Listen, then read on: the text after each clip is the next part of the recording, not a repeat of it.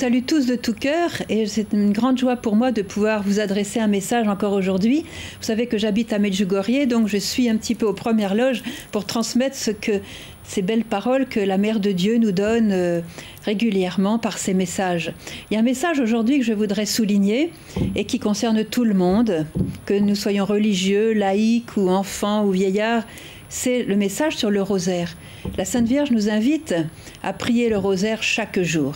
C'est une très belle prière et elle nous a encouragés en quelque sorte en nous donnant un témoignage sur sa propre vie, une confidence sur sa propre vie, en nous disant, moi, lorsque j'étais sur la terre, donc c'est la mère de Dieu qui parle, je priais constamment le rosaire.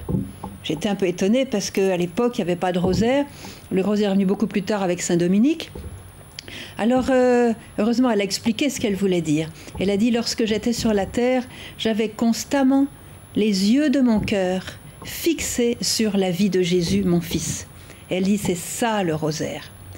C'est ça le rosaire, la contemplation de Jésus, son Fils. Et c'est pour ça que l'Église nous donne 20 mystères, on peut même en créer d'autres. Ce sont 20 moments clés de la vie de Jésus pendant lesquels on peut vraiment je dirais, entrer dans ce moment, dans cette, dans, ce, dans cette situation qu'a vécu Jésus au, cours de sa vie, faire partie de cette situation, être partie prenante et vivre cette situation avec Jésus. Et pourquoi c'est une contemplation? C'est très beau de voir que la contemplation est une chose que nous avons tous vécu un, jour quand nous étions petits. Regardez les enfants quand ils nous regardent, les petites six mois, un an, comme ça, ils contemplent, ils absorbent tout ce qu'ils regardent. Et cette cette contemplation leur permet donc non seulement d'absorber tout ce qu'ils regardent, mais de d'imprimer dans leur cœur tout ce qu'ils captent par leur regard. Et quand ça s'imprime dans leur cœur, ça forme leur personnalité, ça forme leur avenir, ça les construit. Bien sûr, s'ils regardent quelque chose de beau. Alors dans cette absorption de la contemplation, la Vierge nous invite d'entrer avec elle. Pour cela, elle nous donne ses yeux pour regarder Jésus les yeux d'une maman. Elle nous donne son cœur pour l'aimer. Et elle nous dit, je vous donne mon cœur afin que vous puissiez aimer Jésus comme moi je l'aime. Et si elle nous le dit, c'est qu'elle le rend possible. Pour que vous vous aimiez les uns les autres comme moi je vous aime. Donc le rosaire, on peut dire, nous fait grandir dans la sainteté. Parce que quand je regarde Jésus, par exemple, au moment de son couronnement d'épines, je suis avec lui, je le regarde il pardonne à ses bourreaux, ceux qui lui tapent dessus. Et j'absorbe en le regardant, j'absorbe sa miséricorde, j'absorbe sa patience, j'absorbe son amour pour les pécheurs, j'absorbe sa prière vers le Père. Voyez, c'est ça le rosaire. Et les pères de l'Église nous enseignent que nous devenons ce que nous contemplons. Alors c'est sûr, si je regarde la télévision toute la journée, et si nous devenons ce que nous contemplons, comment je vais devenir? Carré, euh, stupide, vide. Mais si je contemple dans la prière la beauté de Jésus, la lumière de Jésus, la miséricorde, le cœur de Jésus, cette miséricorde va venir en moi, cette beauté va venir en moi, cette lumière va venir en moi, elle va m'habiter, elle va m'enrichir, elle va me transformer, elle va me faire grandir. Et je vais changer. Et je vais ressembler à Jésus. Alors, vous voyez que par le rosaire, nous allons grandir dans la sainteté. Le rosaire fait croître dans la sainteté. Et en même temps, elle nous aide, cette prière, à vaincre Satan. Je voudrais poser une question à chacun de vous. Qui d'entre vous veut aller au ciel? Bon, je vois pas vos réponses, mais je vois que tout le monde lève la main. Tout le monde, nous, nous voulons aller au ciel. Alors prenez le rosaire. Le rosaire va vous faire grandir dans la sainteté, parce que c'est cette sainteté qui sera votre passeport pour entrer au ciel. Le péché n'entrera pas, la sainteté rentrera, l'amour rentrera. Et puis, si par le rosaire je ressemble chaque jour davantage à Jésus, en absorbant justement sa lumière, sa beauté, sa vie, eh bien, je vais vaincre Satan parce que Satan, lui, il est terrorisé par Jésus. Satan a très peur de voir quelqu'un qui est habité par Jésus, qui absorbe la lumière de Jésus. Alors Jésus en moi va faire que Satan va être désarmé. Il va être, il va diminuer. Je me souviens d'un prêtre italien l'autre jour, il me dit quelque chose qui m'a fait rire.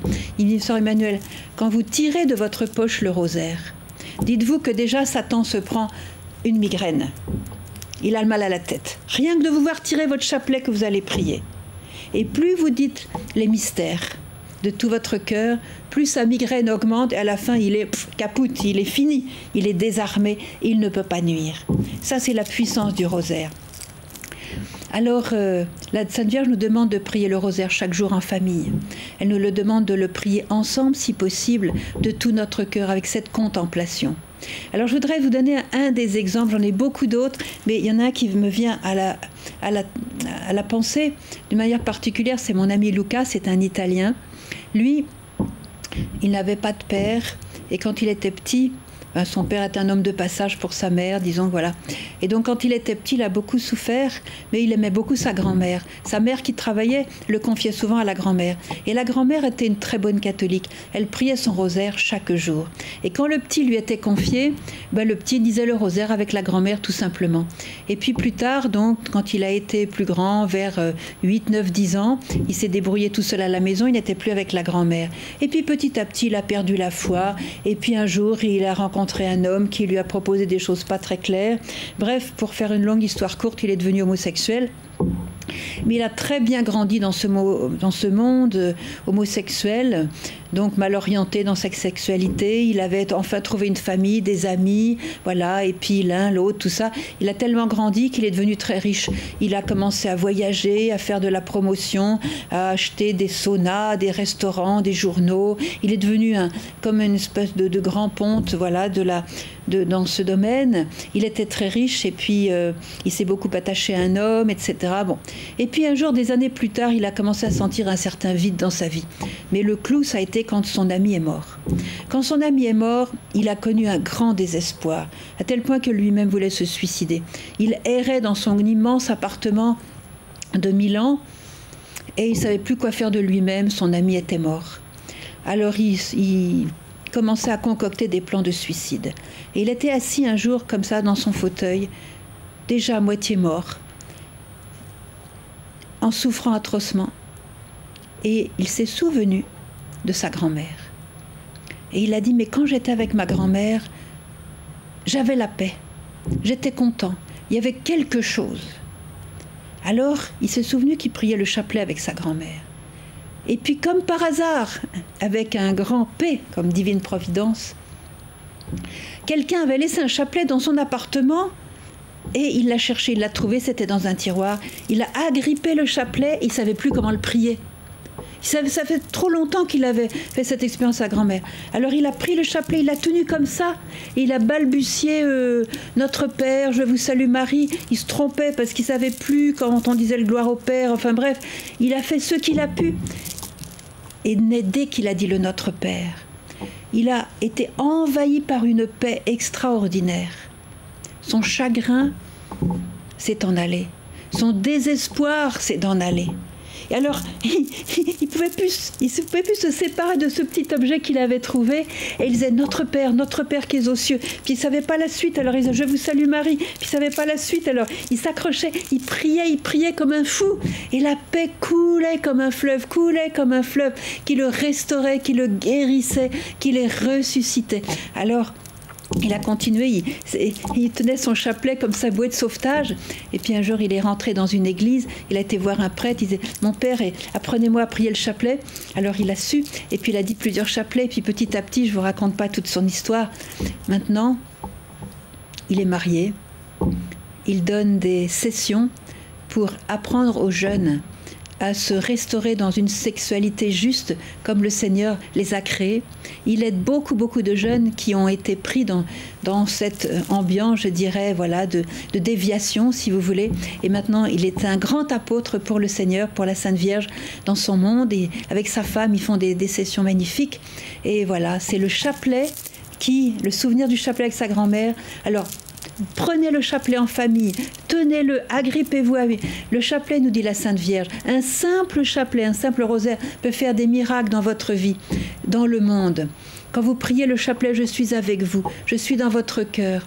Le chapelet peut obtenir la fin de la guerre. Le chapelet, quand elle est venue à Fatima, elle a dit Priez le chapelet, chers enfants, pour obtenir la fin de la guerre. Le chapelet va faire des miracles dans vos familles. Et quand il y a le chapelet prié chaque jour dans une famille, il y a la protection de Dieu. La Sainte Vierge met son manteau maternel au-dessus de la famille et ça vous évite tant d'accidents, tant de maladies qui coûtent tant de larmes.